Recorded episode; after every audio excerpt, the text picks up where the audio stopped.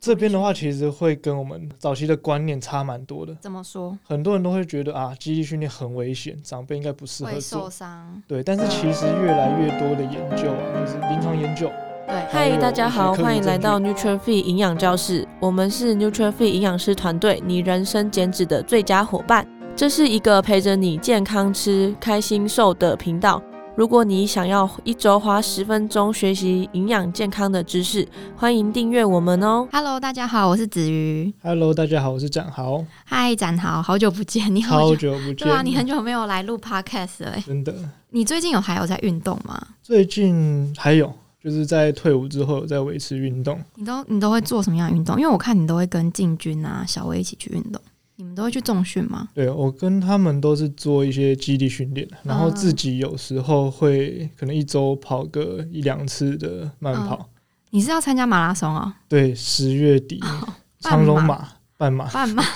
哎、你之前有跑过吗？之前我跑过全马，但真假是的我超久没跑了，所 以这次，而且这次呃准备时间也没有到很够了，所以就志在参加。哦，懂懂懂，半马好，所以看起来大家好像都有在就是培养运动的习惯。那大家不知道有没有听过，就是因为我们运动主要就是为了维持肌力嘛，对不对？没错然，后有一个名词，其实这几年一直被不断的讨论，就是肌少症。那、肌少症大家知道是什么吗？是不是不太清楚？应该这个名词比较以前比较少听到，所以我相信部分的听众应该还没有听过这名词。对，肌少症有一个定义哦。好，肌少症它顾名思义就是肌肉变少。对，对，那肌肉变少的情况下，会有一些就是对于我们身体的不好的一些变化。嗯好嗯，那例如，呃，我先从学理上来看啊，肌好肉啊我们主要就是要让我们维持力量嘛。对，没错，好，那所以很直观的来看，我们肌肉减少的话，相对我们的力量就会下降。对，那力量下降之后会有什么样影响呢？可能会影响到我们日常生活的一些能力，比如说作战，甚至是你跑步等等的。对，没错，所以肌少症在这几年会这么常被提到，就是因为在老人家身上越来越多被发现有这个问题。真的，真的，这一集其实主要要讲的跟肌肉有关的，比如说肌少症啊，还有等等会提的衰弱症，很多都是会针对比较年长的长辈，所以大家可以想想看自己家中年长的长辈有没有这个状况。那当然也不是只有长辈会有这种问题啊，年轻人也是会有嘛，对不对？没错，没错。那肌少症它主要在老人家身上会带来什么样子的一些生活上的不方便？您说，比如说他肌肉无力，或是他因为可能更年期的关系，然后或是他卧床导致他肌肉量下降，你刚刚讲那些比较像是结果，结果就是对它导致他没办法行走、卧床嘛，对然后或者是你行动能力下降，或者是你没办法跑跳，对然后甚至你还要很管账，或者是你连拿东西都难。哦，拿东西都难。对，肌少症除了在老人家身上发现之外，其实在年轻人身上会不会有？年轻人其实不叫肌少症啦，但有一个名词就是泡芙人嘛，没错对不对嗯，因为很多人就是呃，泡芙人定义就是说，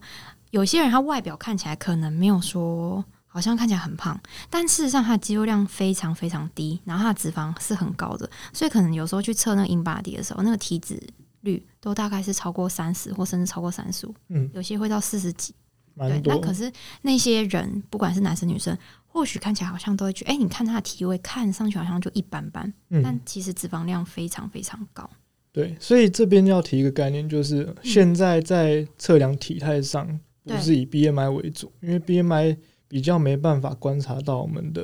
刚刚讲体组成嘛，真的比，如说肌肉量啊，或者是体脂肪。对，因为过去我们都会用 BMI 去探讨说，哎、b m i 大于二十四的时候，我们就是体重过重嘛。但其实现在很多人，如果他是有认真在重训啊、健身啊，他的肌肉量可能是非常高，嗯可是他体脂肪很低，那他整体身啊、身高体重算出来，他 BMI 或许也是超过的。这边举一个例子，就是馆长啊，馆长哦他对看起来很粗壮，但他 PMI 其实也是超高，但是他基本上不是肥胖。你看他像肥胖吗？没有，对，为就它是都是是肌肉的重对量，他都是哦嗯肌肉量在他身上撑上去的。没错，没错，这是因为这几年健身风气开始盛行之后，大家会越来越在意就是身体的组成，而不是一直在单看那个体重的部分。 OK，没错。好，刚刚展豪有稍微讲了一下肌少症的定义啊，那肌少症有没有什么评估跟测量的方式？在临床上面的话，通常呃，我们看到一位长辈，可能对会先看他最表观的，比如说他有没有走路上比较无力啊，对，或者是需要撑拐杖这等等的。那有看到这情况，我们会先优先把它筛检。那第一嗯步，刚刚讲的嘛，就是走路的话，跟我们的小腿围会有关系。哦，对，懂那肌肉量不够的话，我们小腿围通常都会比较小一点。哦，我懂，我懂。有些有些阿嬷可能或是阿公，他的小腿很瘦，就是真的没什么肌肉。嗯，哦，没错没错懂那小腿的话，呃，我们可以帮自己家人测量看看，比如说对家里阿公阿妈，甚至爸爸妈妈对，测测看，就是用皮尺测。那男生的话要大于三十四公分，嗯，女生要大于三十三公分，这样才是比较好的一个范围。这个是针对量小腿最粗的地方，对不对？对，小腿最粗的地方这。是一个评估方式。好，那通常这个初步评估完之后呢，假如他真的有小腿围比较小情况下，我们对可能就会去拿一个东西叫握力器，哦，这个是临床上在使用的。对，或者是比如说社区里面的卫生所啊，嗯或者是健康中心，应该都会有。嗯嗯嗯，那男生的话，握力通常都要到二十八呃公斤以上，啊二十28八公公斤斤以上。对，嗯那女生的话要到十八公斤以上，这样子才是会是比较标准的范围。懂。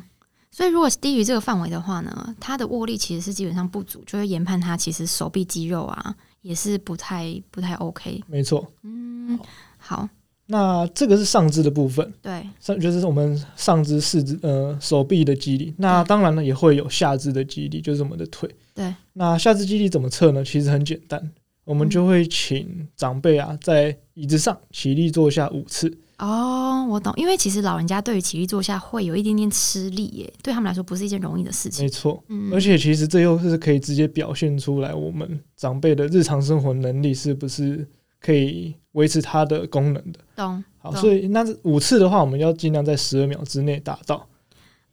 所以他一定一个是看他的那个速度，嗯然后看他的肌肉有没有办法控制，对对，然后第二个是看说他需不需要辅助才有办法起来嘛。没错。嗯，对，所以基本上大概的概念就是这样子。当然也有在临床上会有更详细的，比如说会测一些生物电阻仪，就是我们常用到的 InBody 啊，对或者是测我们骨密度的 DEXA 这些，对，这些就是比较偏向临床的。懂嗯。那今天这个提供给大家是比较偏向在日常生活中，如果说你家中长辈啊有那种已经六七十岁以上的爷爷奶奶，然后可以观察一下他的那个整个生活的状况，包含他的比如说手的握力呀、然后小腿是不是开始掉肌肉，因为有时候用看的也是。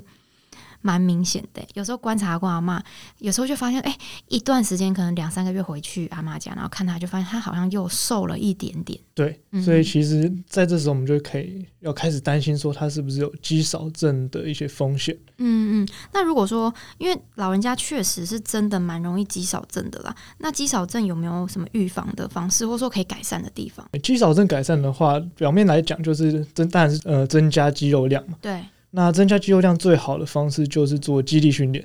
运对动这边的话，其实会跟我们早期的观念差蛮多的。怎么说很多人都会觉得啊，肌力训练很危险，长辈应该不适合会受做。伤？对，但是嗯其实越来越多的研究啊，就是临床研究，对还有一些科学证据，对都会证明说，其实长辈反而是更需要肌力训练的。对，因但为是嗯是不是需要有专业的教练协助？没错，没错，嗯这部分就是需要专业教练来协助才会比较安全。嗯，那这边要提到另一个点，就是其实我们的肌肉在三十岁之后对，没有刺激的话，它都是会慢慢流失的。所以是连年轻人都会就对了。没错，没错。所以假设我们现在二十几，然后我们就是有维持运动啊，可是三十之后就开始荒废的话，我们那个肌肉量巅峰就在三十岁。没错，然后后面开始一直递减，就跟骨密度是一样意思吗？，对，跟骨密因为度骨是一密样的意度思。的那个最高峰的时候是在三十岁的时候。对，也是差不多那个时候。嗯所以肌肉它跟其他的组织不太一样，它需要有刺激它才会生长，它不像是脂肪，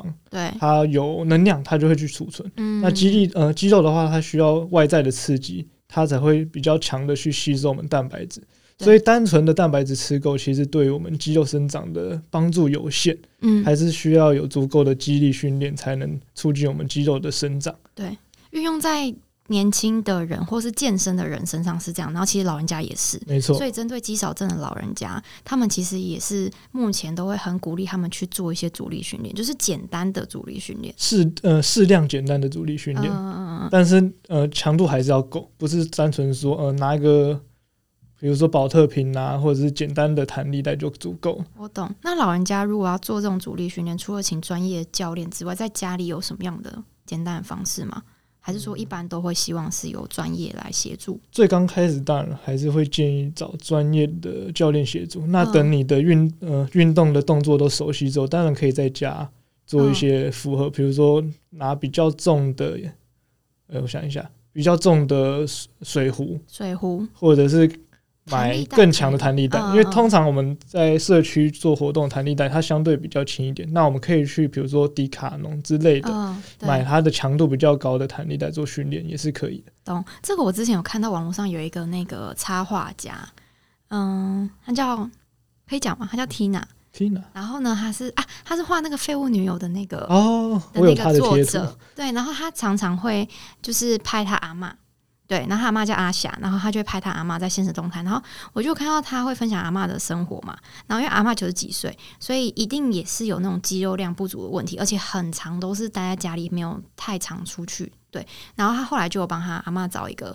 算是运动的教练，这样，然后到家里去协助阿嬷运动，居然后家运动，对，然后一开始就会拿一些很简单的东西，比如说水瓶或者是毛巾这种，嗯就是做一些伸展或简单的重量这样。嗯然后后来我有看到他拿弹力带，嗯，对，所以我觉得弹力带是确实是不错的。对你刚刚讲到一个很重要的概念，就是我们先从最简单的开始做，慢慢的嗯递上去，而不是说一下就会做到很重，所以也不对需要担心说长辈做肌力训练会有很容易呃受伤的风险。对，而且长辈做肌力训练基本上不会是去健身房吧？会吗？还也是会有，说也会有健身。房，对，当然如果也会有说居身体家。状况非常好的，一定是可以去健身房。对对，但很多也是可以在居家去做简单的训练。没错，那蛋白质的补充呢？如果说针针对肌少症的老人家，蛋白质的补充应该要给到多少会比较恰当？在临床上，因为长辈他的消化啊或者是他的代谢能力都会比我们年轻人再差一点，所以基本对上我们的蛋白质量会再比年轻人需要再多一些，嗯，通常是体重乘以一点二，一这点样的数字嗯，对，正常一般人是体重的一倍的蛋白质量，差不多差不多一对倍。老人家大概要到一点二倍才会比较足够，针对尤其是针对肌少症的老人家。对，嗯那这个是整天的量，嗯，如果是在运动后补充的话，其实对于肌肉合成会有更好的效果。哦，嗯，对，我那懂通常都是在三十分钟之内就赶快补充。嗯嗯对，嗯，那量的话其实也很好记，就大概是体重乘以零点四。体重零点四倍，对，比如说六十公斤的话，乘以嗯对零点四，就大概是二十24四克蛋白质。对，没错，二十四克蛋白质大概是什么概念？想一下哦，一个手掌差不多，女生的一个手掌差不多二十一克蛋白质对，，一个手掌大小的肉差不多二十一克蛋白质对。那男生的一个手掌差不多是二十八克蛋白质，所以就差不多一个手掌大小量的肉。对，或者是如果要把它换成那种点心类的食物的话，二十四克蛋白质大概是一瓶超商豆浆，再加一颗茶叶蛋，没错，差不多，对就是最简单的方式。好，那刚刚讲到肌少症是比较偏生理的嘛，对不对？对。那在比较日常生活会表现出来的问题，通常我们都会说有衰弱症的状况。对那什么是衰弱？衰弱的话，它其实就是更明显的，可以呃观察直接直对观直地接发的现观察，它就是肌肉减少之后的表征。对，比如说我们的行走速度变慢，或者是有疲累感，甚至甚至是我们整天的活动度下降，还有哦就是可能体重减轻，这些都有可能是我们衰弱的状况嗯对对状况之一。体重减轻指的是就是在非刻意的状况下，没有减重或是什么其他的因素造成，然后体重莫名其妙减轻至少三公斤或是五 percent 体重以上。对，嗯，然后还有就是下肢功能，嗯、可能在活动度上，刚刚讲到起立站起来的这件事情，如果对说老人家没有办法很很怎么讲，很溜达的直接从椅子上站起来，台语很溜哦。 用手扶的话，是不是也是一个衰弱的一个表征之一？对，这就代表说我们脚部的肌肉没办法独立的运作，让它可以哦，直接撑起来，我们还是需要用手的协助。对，对，所以这个可能就是脚部肌肉的呃力量不够嗯导致，的衰弱情形。嗯，那再来还有另一个可以观察到，就是步行速度。走路太慢是吗？对，走路太慢的话，嗯其实也是哦、哎、可是很多阿公阿妈走路很慢哎、对，哦所以这也是一个点。所以你会发现说，很多长辈都有衰弱，只是我们 而且我们都有没注意我们都有观察到，对，就是没有注意到，嗯所以我们都可以来观察说家中长辈是不是真的有这一些问题。哎、那真的哎，对，如果我们可以早点发现的话，早点给他一些，比如说饮食啊，或者是运动建议的话，对，可以延缓他衰弱或者是失能的风险。懂。所以走路速度其实也是一个，没错，嗯，很多人会觉得说，哎、老人家走路就是要慢慢的啊，才不会容易跌倒啊。但其实坦白说，健步如飞真的就是一个健康的表现之一啦，没在错老人家身上没，错。嗯嗯，那我这边再举另一个比较特别的例子啊，但是大家可以参考一下。对，很多人都说长辈没办法做肌力训练，但是我们以阿诺阿诺施瓦辛格为例，他现在七十几岁，那、他嗯对肌肉量还是很多，哦，但是他就是以肌力训练一直维持，持之以恒。对，对，虽然它是比较特别啦，但是也可以嗯表现说，其实我们人类都可以做到这样子的地步，没就错，自己要不要做而已。对啊。虽然他是电影明星，但是我们老人家还是可以的啊、可以尝试看看，就是稍微提升我们的能量，然后维持肌肉量就好，不需要做到像他一样这么壮。对，我觉得老人家如果说不求长肌肉，至少要维持肌肉量，没错，不然这样子，呃，肌少症其实在很多疾病的预后都有不太好的那个研究的结果。那这边我额外提一下，就是我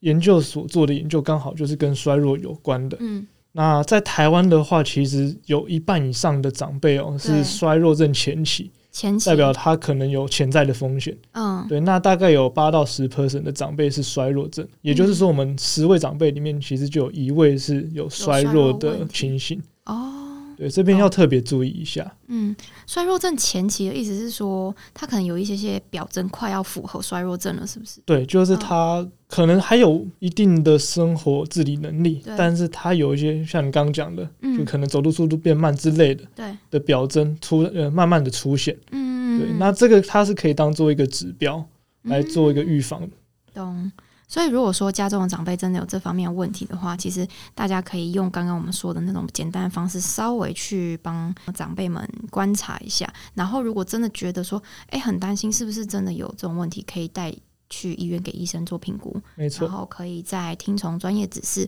从运动啊、饮食方面去做调整。嗯，因为毕竟现在年轻人都会去健身房啊，然后健身风气也很盛行，所以阻力训练啊、肌力训练这些东西，在年轻人身上看起来好像都很合理，但是其实长辈啊，还有老人家他们也很需要。没错，就是要大家来帮忙，就是把这个观念推广到自己的家中长辈里面。嗯嗯，真的真的。那我们今天这一集的内容就到这边结束，然后有相关的资讯我们都贴在下方的资讯栏连接里面，